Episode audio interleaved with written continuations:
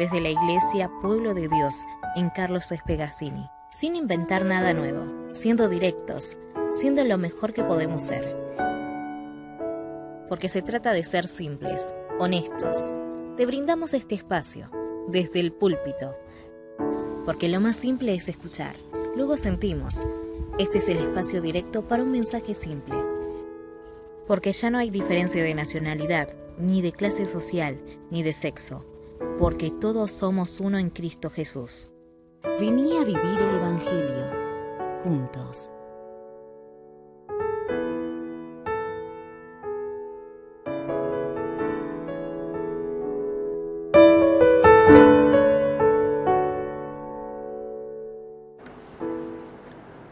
Vamos al doceavo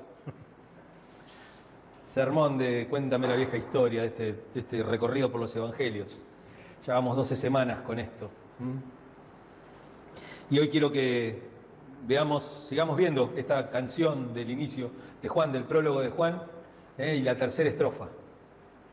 La tercera estrofa de este himno, ¿eh? de esta canción suprema, que habla sobre Jesús, sobre el logos y la revelación, ¿eh? y la palabra, la palabra y la revelación. Vimos, vimos a lo largo de estos, de estos días, ¿eh? habíamos visto la, primera estrofa, que nos hablaba sobre, sobre el verbo de Dios, el verbo que era Dios, ¿no? Dijimos que en griego ese, esa oración está al revés, ¿cierto? No dice, y el verbo era Dios, sino que dice que, el, que Dios era el verbo. Es muy tajante. Y después vimos en el otro, del versículo 3 al 8, ¿eh? la segunda estrofa, la luz de la creación, ¿no es cierto? El, el creador, Jesús es el creador de todas las cosas. Y hoy quiero que veamos esto, la revelación, ¿no? Esto que es, que es la explicación que tenemos, nuestra explicación también, la explicación que Juan encuentra, en por qué, eh, escuchando el mismo mensaje, muchos, algunos creen y otros no. Si el mensaje es para todos, ¿por qué unos lo escuchan y otros no? ¿Por qué unos se resisten y por qué otros no? Entonces eso es lo que vamos a ver hoy. Vamos a ver Juan capítulo 1 del versículo 9 al 13.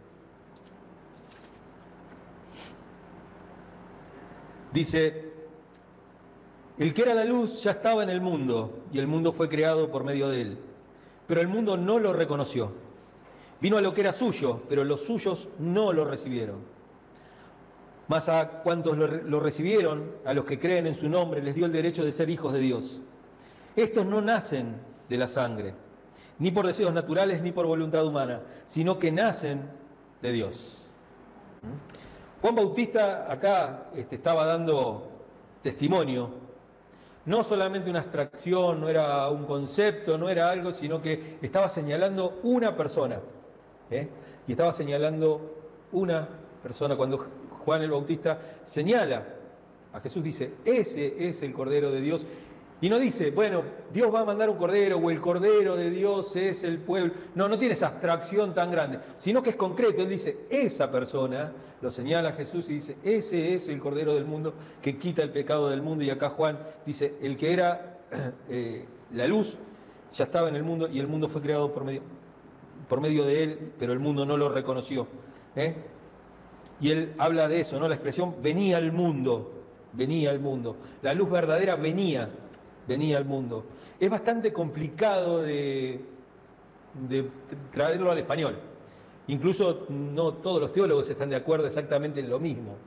Algunos lo, eligen traducir de una manera, pero la mayoría lo traduce. Por ejemplo, la, la expresión venía al mundo, eh, todos, ¿a qué se refiere? ¿Se refiere a, a, todo aquel que viene al mundo? ¿A toda persona que nace? Porque en el griego se da, esa interpretación también, se puede dar esa interpretación. ¿eh?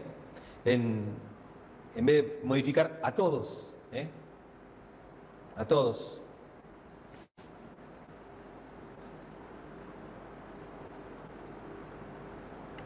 Eh, o a la luz. si se refiere a la luz, la luz verdadera que alumbra a todos, venía al mundo.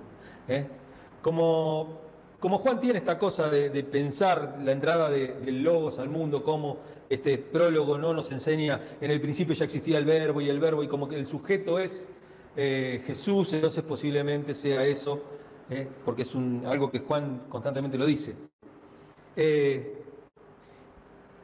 Pero de igual manera, de igual manera podemos decir que eh, esta, esta, cosa divina eh, alcanza a todo ser humano, a todo ser humano, a todos llega esta, luz, a todos les llega el mensaje, se les revela, eh, especialmente a aquellos que no son hostiles a Dios, aquellos que están dispuestos, aquellos que están con un corazón abierto, con una mente abierta, con con, su vida abierta a que la luz entre.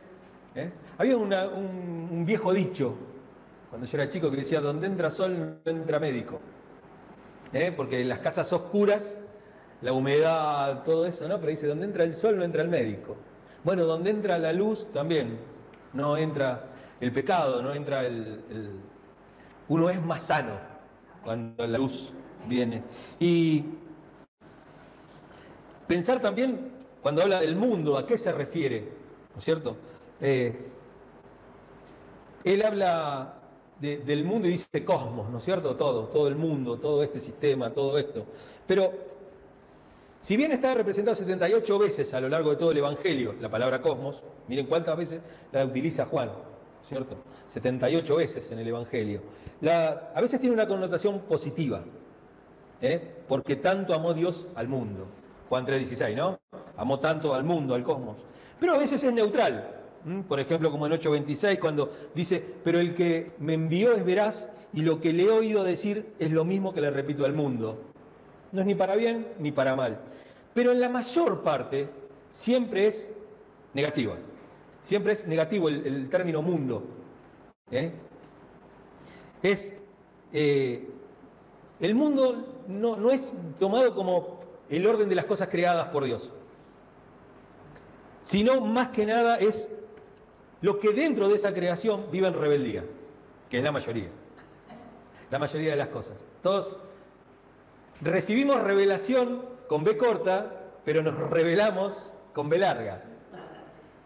¿Eh? esos dos tipos, nosotros, la gente por lo general se revela, se revela eh, a Dios, esa luz. Dijimos que el problema de, la luz es que te alumbra cosas que vos no querés ver. Ayer estuve en un casamiento. Eh, fui a, darles la bendición a estos chicos. Eh, la hija de, unos amigos nuestros. Y una de las cosas que, que cuando estaba preparando las palabras que les iba a decir, que se me había ocurrido, se me ocurrió que leyendo, ¿no? porque uno siempre lee Génesis y dice, bueno, a ver, en un casamiento, ¿qué hay que hacer? Bueno, hay que leer Génesis 2, ¿no es cierto? Que es la creación, de que Dios te sacó de la costilla, todo, porque todos tienen en la cabeza el, eh, Matthew Henry, ¿eh? donde habla de eso el, comentario, Matthew Henry que es muy poético, entonces uno de la costilla y todo. Y entonces después la fajan a la costilla, ¿no es cierto? Porque como la costilla es inferior, no entiende, entonces la, fajan a la costilla. Y entonces tenemos esto después que, Pablo viene a reforzar, pero viene a reforzar. Nosotros lo sacamos totalmente de contexto y decimos que bueno, que el hombre es la cabeza y la mujer es el cuello. Y de ahí la agarran. El tema es que yo dejé de lado ese texto y pasé a Génesis el texto anterior de creación, que es el 1, en donde dice que Dios los creó a su imagen y semejanza, ¿eh? mujer y hombre, hombre o mujer, no, no hay ahí, este, los creó. No cuenta ni la historia ni de la costilla, ni que se durmió, ni que Adán pobre estaba solo y no encontraba ayuda idónea, y que entonces, bueno, que todos los animales no, no, porque esa historia es una historia muy, muy posterior, muy posterior en donde es utilizado hasta como un método de sometimiento. ¿No es cierto? Pero el texto, digamos, real de creación es el primero. Después el otro es más poético, pero el primero es el que cuenta, ¿no es cierto?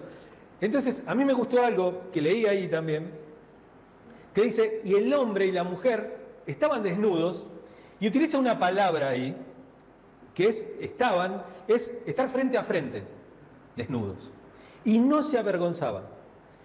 Entonces, yo dije, bueno, está bien, desnudos, ¿qué es el cuerpo? Bueno, sí, pero uno está desnudo con tanta gente a veces. Los varones que somos, no sé cómo es el tema de las mujeres, muy bien, no nunca lo conversé. Pero nosotros en el, vamos a jugar un partidito de fútbol, un picado, después nos bañamos todos, uno al lado del otro. No tenemos mucho, no tenemos mucho pudor en esa cosa, ¿no? De hecho, cuando yo me acuerdo cuando en, los bautismos o algo, este, adentro de la iglesia, en el ámbito de la iglesia, ¿no? Uno se iba y se cambiaba todo, nos cambiábamos todo en el mismo y obviamente te tenés que desnudar para, sacarte todo el agua, no te vas a poner con el calzoncillo mojado. Y, pero yo decía, bueno, eso es el desnudo del cuerpo. Pero, ¿qué pasa con el desnudo de la personalidad? Con el desnudo de lo que uno es. Yo ya lo que más le recalcaba a los chicos es, sí, ustedes son uno pero no son ni siquiera complementarios. Porque el que complementa se tiene que adaptar al otro. Y tiene que dejar de ser uno, tiene que tomar la forma del otro. Lo que al otro le falta, ponerle las necesidades.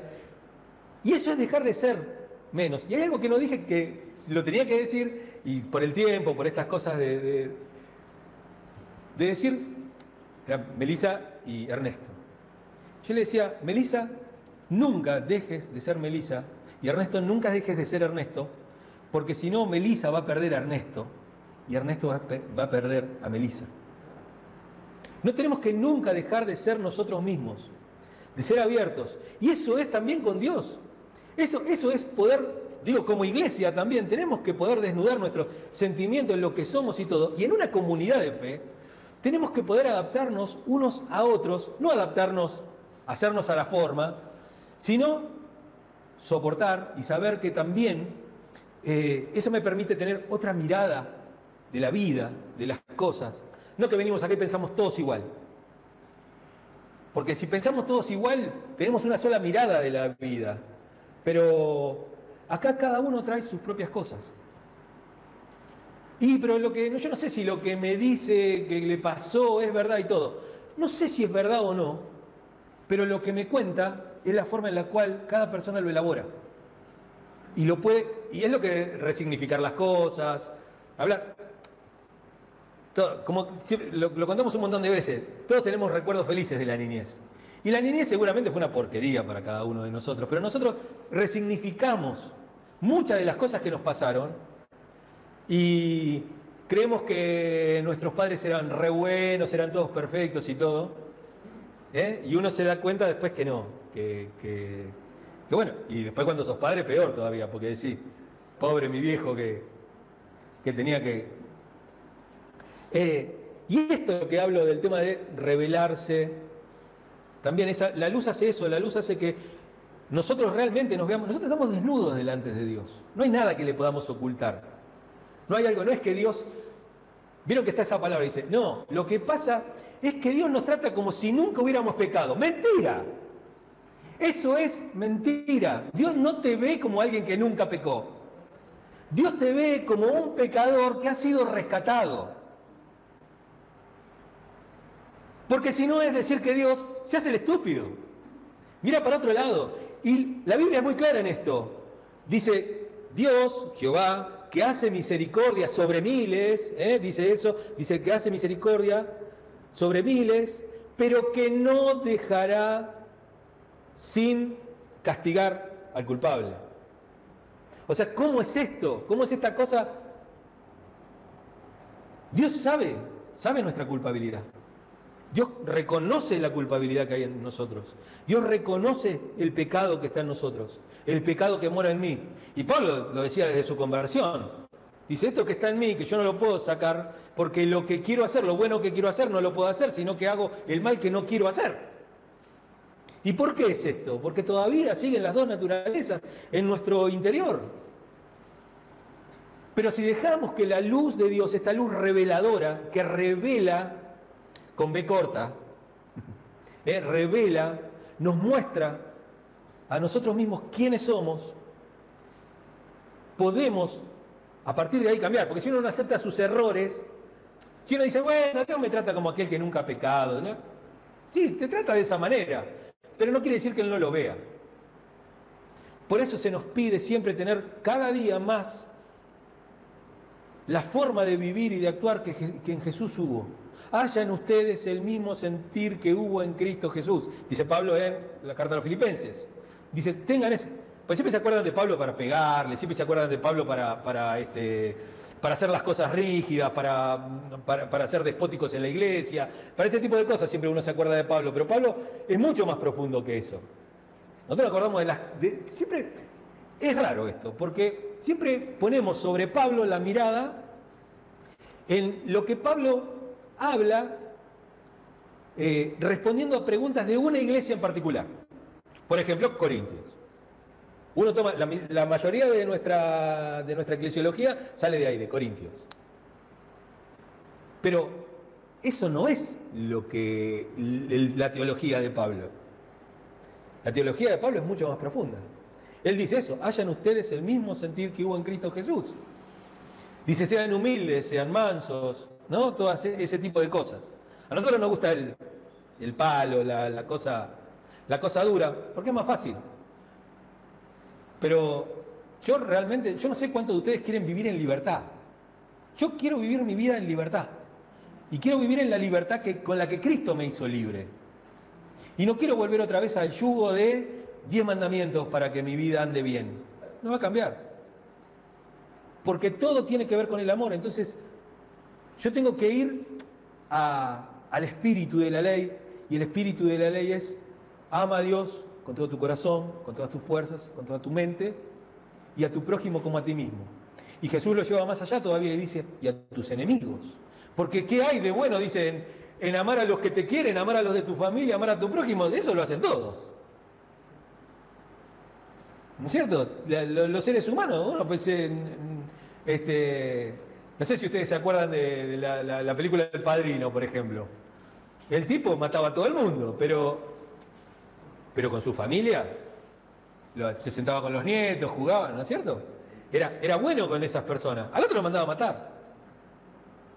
A los otros lo mandaba a matar, pero bueno, dice Jesús, ¿y qué hay de bueno en que vos quieras a los que te quieren o quieras a tu prójimo?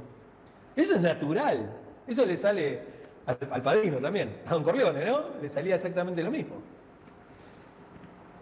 Pero ¿qué hay de los tuyos? ¿Qué hay de los, de los, que, de los que no te quieren? ¿Qué hay de los que se rebelan con B, con larga contra Dios? ¿Qué hay de esos? ¿Los vamos a dejar en la oscuridad o le vamos a llevar la luz? ¿Y llevarle la luz qué es? Que ellos vayan y vos le leas el Evangelio con velo que dice acá Juan. Bueno, vos tenés que creer en esto. ¿Es eso o es hacer como hace Jesús, que sana a diez leprosos? Vuelve uno. Y el que menos esperaba, porque era un samaritano el que vuelve.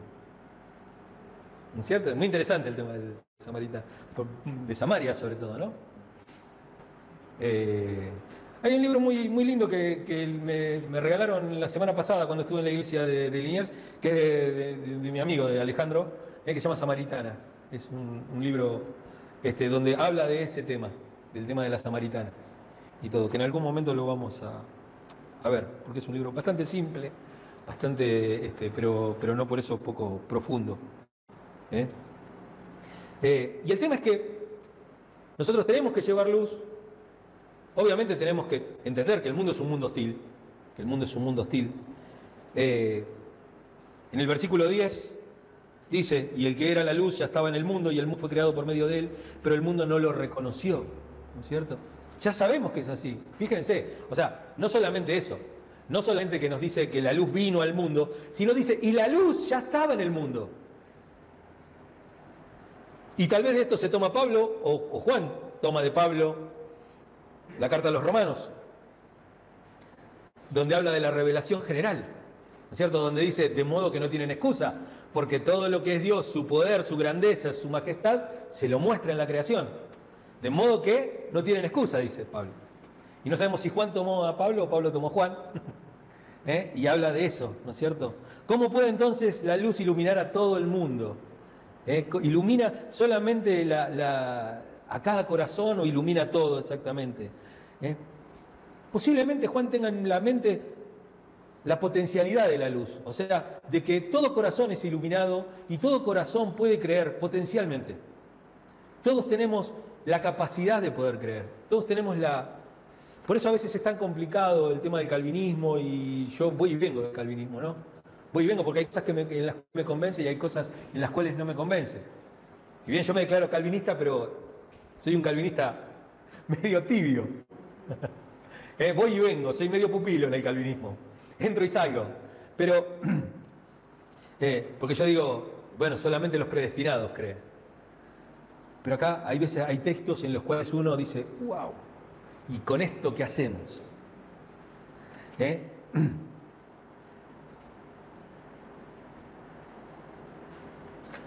Esto ya lo dije. Quiero que veamos, nadie está exento eh, a lo largo del Evangelio de Juan, se divide, a las personas las cuales creen. Dice, algunos huyen porque sus obras son malas. Eh, veamos Juan 3, 19 y 20. Las tinieblas a luz, porque sus hechos eran perversos. Pues todo el que hace lo malo aborrece la luz y no se acerca a ella por temor a que sus obras queden al descubierto. Tremendo lo que dice Juan acá. ¿eh?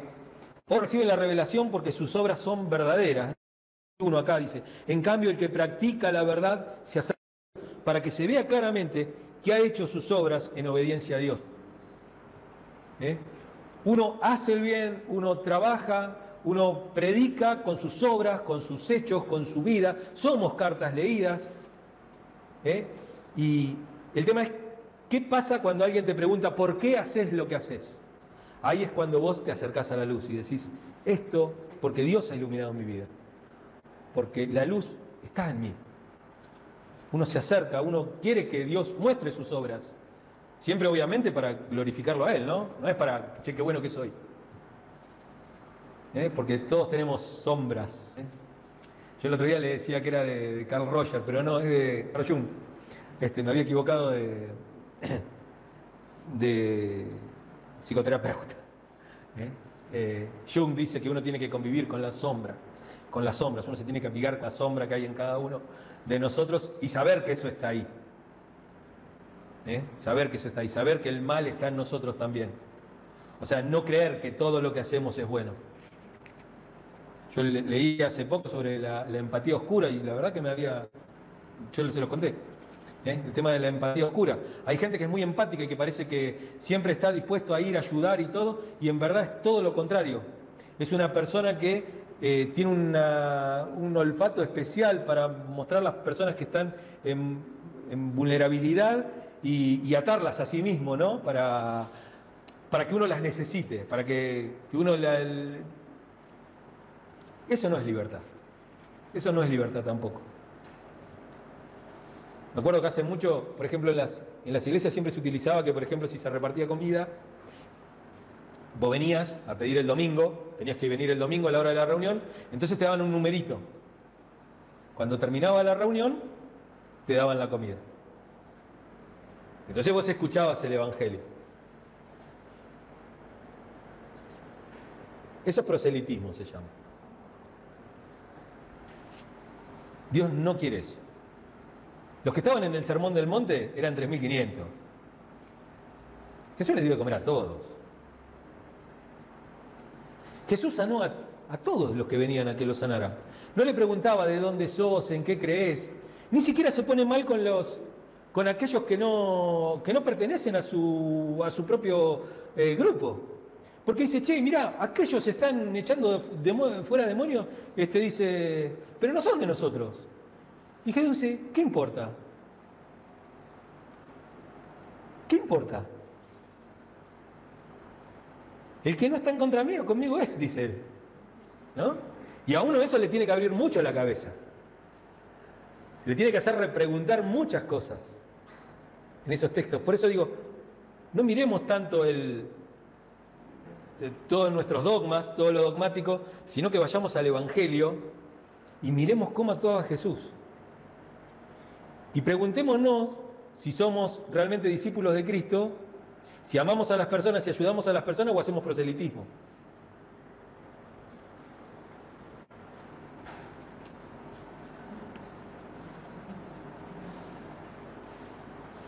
Y en cualquier caso, en cualquiera del, bueno, de los que huyen porque las obras son malas o aquellos que vienen, dice la luz alumbra a todos y fuerza, así, una distinción.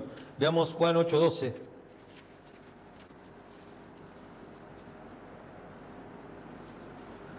Eh, una vez más Jesús se dirigió a la gente y le dijo, yo soy la luz del mundo, el que me sigue no andará en tinieblas, sino que tendrá la luz de la vida.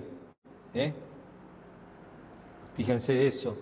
El 9.39 también lo mismo, acá tenemos este texto que dice, entonces Jesús dijo, yo he al mundo para juzgarlo, para que los ciegos vean y los que ven se queden ciegos. ¿Eh? Nuevamente para revelar, revelar. Los, fariseos pensaban que tenían la luz, pensaban que se la sabían todas. ¿eh? Y Jesús viene a decir, yo vine acá para que ustedes entiendan que esta gente no entiende nada y que muchos que ustedes dicen que no entienden nada, como las prostitutas, los publicanos, los enfermos, los leprosos, la viuda, el huérfano, el extranjero, los samaritanos, todos ellos van primero adelante de este pueblo que de labios me honra, pero que su corazón está lejos de mí. Entonces, miren si no cambia la mirada del Evangelio con esos textos, con esas palabras de Jesús, si no cambia, tiene que cambiar nuestra forma de pensar. Venía la campaña y se tienen que bancar 78 canciones adelante y todo porque te va a sanar Dios. Jesús no actuaba de esa manera.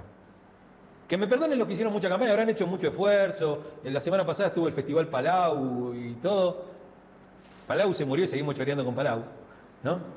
no, bueno, está el hijo ahora. No, porque esto es así, es, es nepotismo puro. El Evangelio es nepotismo puro. O sea, se muere el padre, sigue el hijo. Hay uno que el kiosco lo deja abierto. Siempre hay alguien que atienda el almacencito. Que me perdonen, pero que vayan hagan buenas obras, con toda la plata que se gastan ahí. Porque después nosotros decimos, mirá el Vaticano, todo el oro que tiene, las obras de arte, mira si vende eso y le da de comer a los pobres. Y nosotros hacemos lo mismo. Nosotros hacemos exactamente lo mismo. No somos mejor que nadie, ese es el tema. Entonces cuando la luz nos alumbra, ahí saca realmente lo que somos. ¿eh? Vino a lo que era suyo, su lugar o su casa, eso, a eso se, de eso se trata, vino a lo que era suyo, su lugar, su casa, el lugar donde él tenía que estar, ¿eh? Y después lo, transforma en, plural, ¿eh? pero los suyos, su pueblo, no lo recibieron. Y fíjense que esta, idea también de que vino al mundo la luz, salió Mili. No, porque está buscando. Eh, pero Fíjense que eh, Lucas, Lucas toma también este tema de que los suyos no le recibieron cuando habla del nacimiento de Jesús. Cuando van a Belén, es la casa de Jesús, es casa de pan, casa de pan. Este, el pan nace ahí, de ahí sale el alimento. ¿eh? Coman de mí, todos gratuitamente. ¿eh? Yo soy el pan de vida. Esa cosa que dice Jesús. ¿eh? Y en ese lugar no había lugar para él. Lo deja claro Lucas, ¿eh? no había lugar en el mesón para él. ¿Eh? A lo suyo vino, los suyos no lo recibieron. Y acá nuevamente. Y después, como Marcos también lo dice en la parábola de los labradores malvados, ¿no? Le dice, eh, repudiaron la visita del hijo y mandaron al hijo y lo mataron. ¿Eh? Aunque el hogar, el, natural de la revelación de Jesús tendría que ser, eh, tendría que ser el, judaísmo, bueno, los suyos no lo reconocieron, pero todo el mundo, ¿eh? Eh, en el mundo sí encontró lugar, encontró cabida. De hecho, hoy no tiene cabida dentro del judaísmo, el cristianismo. Y la luz tiene sus seguidores. Algunos rechazaron el mensaje, los, los judíos, pero a los que sí le recibieron les dio poder de convertirse en hijos de Dios. ¿eh? Los versículos 12 y 13 de acá, de, primera, de, perdón, de Juan, de lo, que estamos viendo ahora, ¿eh? vemos que anticipan la charla de, Jesús con Nicodemo. Esa charla que va a tener Jesús con Nicodemo después, ¿no?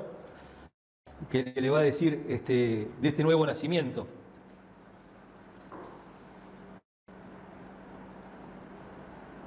Y entonces, para terminar, digo, hijos de luz, ¿no? Con carácter, con carácter. En primera de Juan,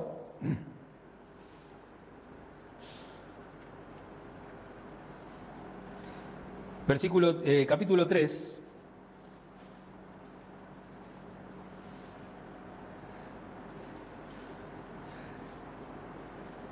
El versículo 2 dice, queridos hermanos, ahora somos hijos de Dios, pero todavía no se ha manifestado lo que habremos de ser. Sabemos, sin embargo, que cuando Cristo venga, seremos semejantes a Él, porque lo veremos tal como Él es. Y yo creo que nosotros tenemos algo un poquito más, una revelación más profunda todavía que la que había tenido Juan, que escribió el Evangelio. Y es que hoy tenemos la palabra de Dios toda junta, toda entera. Tuvimos dos mil años para poder ver un poquito más de Jesús, conocerlo un poquito más. La iglesia ha pasado muchas cosas. ¿eh? Y después en el versículo, en el capítulo 4, en el capítulo 4, sí, bien digo. Versículo 4 dice, ustedes queridos hijos son de Dios y han vencido a esos falsos profetas, porque el que está en ustedes es más poderoso que el que está en el mundo. Ellos son del mundo, por eso hablan desde el punto de vista del mundo y el mundo los escucha. Nosotros somos de Dios y todo el que conoce a Dios nos escucha, pero el que no es de Dios no nos escucha. Así distinguimos entre el espíritu de la verdad y el espíritu del engaño. ¿Eh? Esto habla de, esta transformación que Dios ha hecho en, nuestra vida. ¿eh? de aquellos que, están, que aceptan la luz, que se ponen del lado de Jesucristo, que se ponen del lado de la verdad y que realmente están dispuestos a vivir en libertad, en la libertad con la que Cristo los hizo libres. Porque es triste ver una iglesia que supuestamente es libre, pero que sigue todavía arrastrando las cadenas, las cadenas de la, de, la religión, las cadenas de opresión, las cadenas del culto a las personalidades, porque nosotros decimos que no tenemos ídolos, nuestras paredes son blancas, no hay nada, pero nosotros tenemos un montón de ídolos. Como decíamos el otro día, esto se puede convertir en el papa de papel. ¿eh? El pastor se puede convertir en, en la palabra autorizada nada más, entonces yo no sé si lo dijo el pastor, por mí está bien pero nosotros somos responsables, tenemos que vivir en la libertad con la que Cristo nos hizo libres y tenemos que, aferrarnos, aferrarnos a Jesús, aferrarnos a la persona de Jesús, aferrarnos a su espíritu, aferrarnos a su luz, aferrarnos con todas nuestras fuerzas y hacer lo que Jesús hacía, y hacer lo que Jesús hacía. Como dice la Biblia, hace el bien sin mirar a quién.